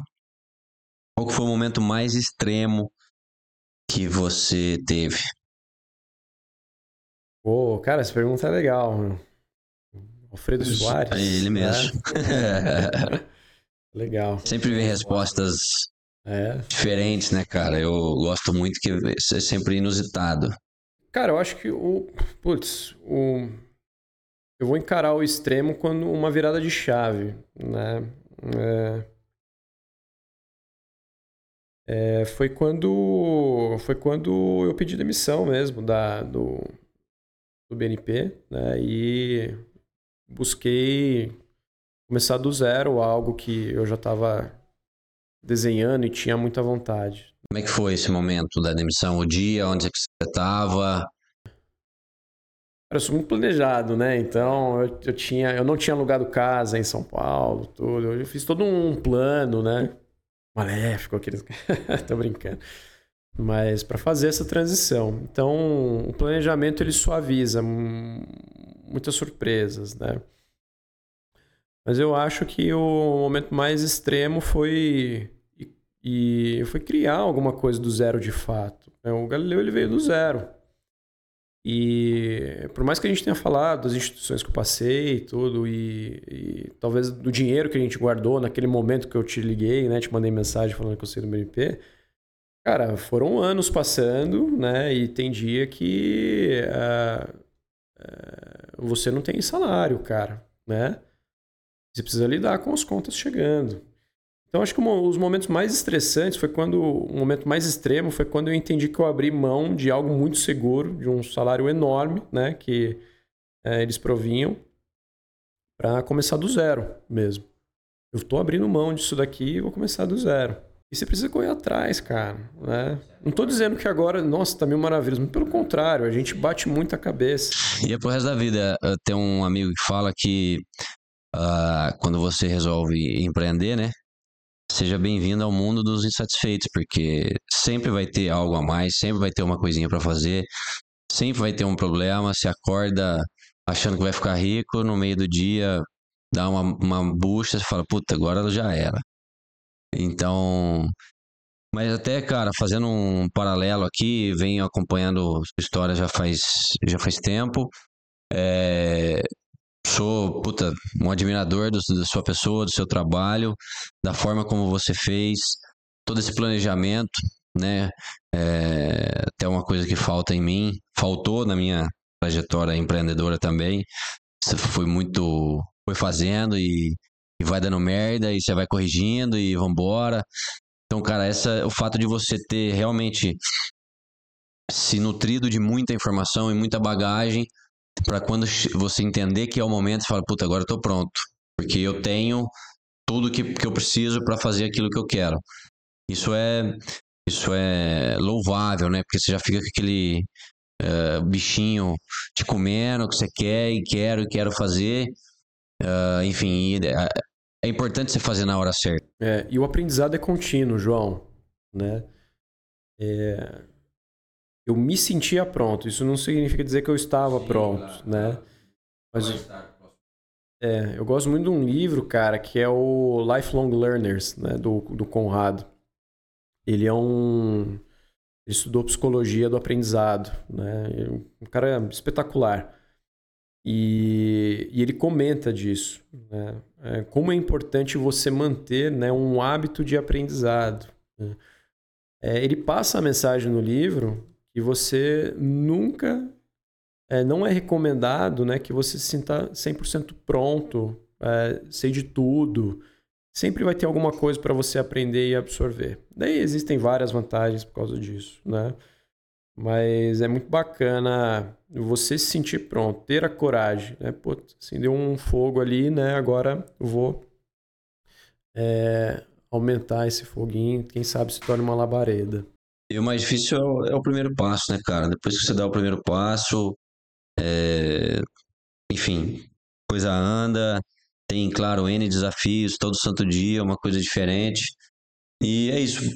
Para o próximo passo, você nunca vai se sentir 100% pronto, mas sempre está buscando conhecimento pro próximo, pro, para o próximo nível. E o que você aprendeu até agora não é o que vai fazer você chegar no próximo passo, né? Ou seja, chegar na próxima fase. Então, é muito importante na vida de quem está construindo um negócio, quer continuar crescendo, né? Uh, enfim, eu vejo isso em você, isso é muito, isso é muito louvável, é, inspira as pessoas, e principalmente interior, cara, porque às vezes fica na, naquele, naquela ideia de, não, é longe, uh, ah, Pinhal não é próspero, putz, quer ganhar dinheiro tem que ser fora, né? Tivesse um negócio próspero não pode depender daqui e tal. E não é verdade, né? Depende tudo do mercado, como você se posiciona e aquilo que faz, né? Eu acredito muito em energia, ô João. Quando eu, eu, eu me mudei para o interior, cara, é... eu falei, putz, eu preciso trabalhar algumas coisas na minha vida, né? A primeira é espiritualidade, né? O, o segundo é criar relações, elos mais fortes com pessoas eu gostaria de ter perto de mim. O podcast veio por causa disso, inclusive. Né? É, eu tinha o, o, medo de atrair pessoas erradas, que talvez é, ancorassem algum tipo de desenvolvimento né? pessoal e profissional. Então, o podcast ele veio de uma maneira de atrair pessoas que pensam parecido, cada um com a sua história, né? mas que tem uma energia que é um denominador comum ali. Todo mundo passou por algum tipo de perrengue, né? E, cara, que legal, né? De certa forma, quando eu falo de energia, pessoas e, e relações, né? É, em algum momento, eu acho que se você aspira e trabalha todo dia em algo, você vai atrair gente que precisa estar do seu lado, né? Isso é muito importante. Você não vai atrair gente errada, né? Porque você vai saber filtrar quem é errado e quem é certo. Mas daí você consegue criar um ecossistema muito próspero, né? um terreno super fértil de pessoas que pensam parecido. Importante pessoas também que pensam diferente, né? mas que têm energia parecida. Né? E que você tenha umidade intelectual, poxa, você aprenda com essas pessoas todos os dias também, por aí vai. Então eu acho que uh, essa parte da espiritualidade, o relacionamento, fez também um, criou como se fosse um motor, né? É, um pontapé inicial para fazer essa movimentação. Foi bem estratégica mesmo. Pô, legal, cara. Eu acho que putz, foi super proveitoso é, todo esse tempo que, que a gente bateu esse papo. Tem alguma algo que você queira falar, alguma pergunta que eu não não fiz e você gostaria de ter respondido? Algum detalhinho ali que faltou? De maneira nenhuma. Acho que você tirou de letra aí, né? Eu sou o sou seu fã, né? Não tenho problema de dizer isso. Eu tomei a liberdade de ser mais transparente com isso, com sentimentos, né? Vamos falar assim, o que a gente sente com o pro E eu tô dando espaço para isso cada vez mais. É, de antemão, assim, o, é, o Galileu é importante dizer que ele não foi feito sozinho, né? Eu, em muitos, muitos momentos, eu, eu me senti muito perdido, né? Aí, por curiosidade, algumas pessoas já sabem disso. Hoje eu tenho um sócio, né, que é o, o Felipe, que é o cara que me entrevistou quando eu fui lá na B3, né? Então o Felipe foi meu chefe lá da B3 e hoje a gente é sócio. E esse modelo que eu falei para vocês do dos quatro pilares, ele foi desenvolvido no último ano.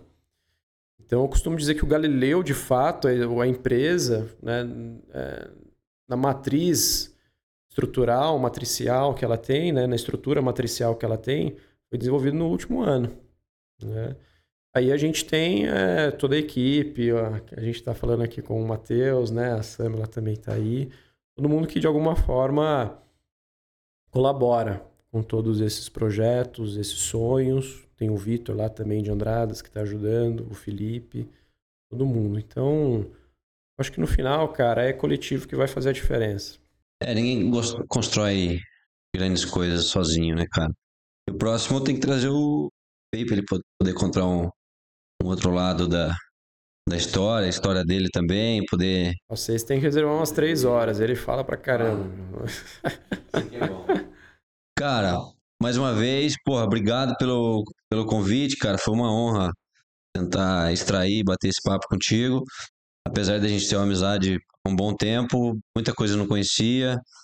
É, claro que ainda tem muita coisa para falar, né, cara? Porque, putz, uma hora, né, uma hora e meia, duas horas é pouco perto de, de tudo que já, já tem de, de bagagem, de tudo que aconteceu. Mas obrigado mesmo, foi uma honra. Valeu, João. Eu que agradeço aí, né? Um podcast um pouco diferente. Tava nervoso no começo, confesso, viu? Mas é bom isso, esse friozinho na barriga. E eu nem tomei café, cara. tô falando rápido aqui, tô um pouco é. acelerado. Eu tomei uns dois cafés hoje, né? Essa, por aí. Tá com fome. É. E agora tá com fome. Nada, não. Papo gostoso. Ô, ô Álvaro, uma última pergunta aqui então, cara. Igual você faz pra, em todos os, os podcasts, aí, em todos os, os talks que você faz. Uh, sorte e trabalho, cara. Quanto por cento que você uh, acha que essa sua trajetória foi sorte e o quanto você atribui ao trabalho? Cara, eu faço a pergunta, mas eu não sei responder, né? Olha que coisa Engraçado. E é interessante que cada um responde de um jeito. Isso que é legal. Mas eu gosto e compartilho muito de uma resposta que a gente teve em um dos podcasts, que foi do, do Fernando, da Terra de Curi. E ele falou que ele não acredita em sorte, né? Mas ele deu uma narrativa muito interessante que eu tento prezar cada vez mais. E é, ele, ele não acredita em sorte, ele acredita em energia. Você atrai pessoas que precisam estar do seu lado e que vão te fazer bem de alguma forma. Então, é uma mistura de trabalho, óbvio. Acho que isso tem o seu valor agregado. Eu diria aí, vai, 90% né, trabalho, porque a gente precisa estudar, precisa correr atrás. Mas 10% eu uso as palavras lá do Fernando, da Terra de Curi. É energia, não é sorte, né? A gente atrai as pessoas que precisam estar lá no momento certo e que de alguma forma, né, é, ajudam a gente a, a subir de determinado nível para outro. Mais eu trabalho, quanto mais eu me esforço para, para tal, mais sorte eu tenho. É basicamente isso. É isso, cara. Agradecer Legal. todo mundo. Valeu pelo papo. Obrigado. Esse foi mais um Galileu Talks. Isso aí. Valeu, João. Um abraço. Mestre, obrigado. Valeu, gente. Tchau, tchau.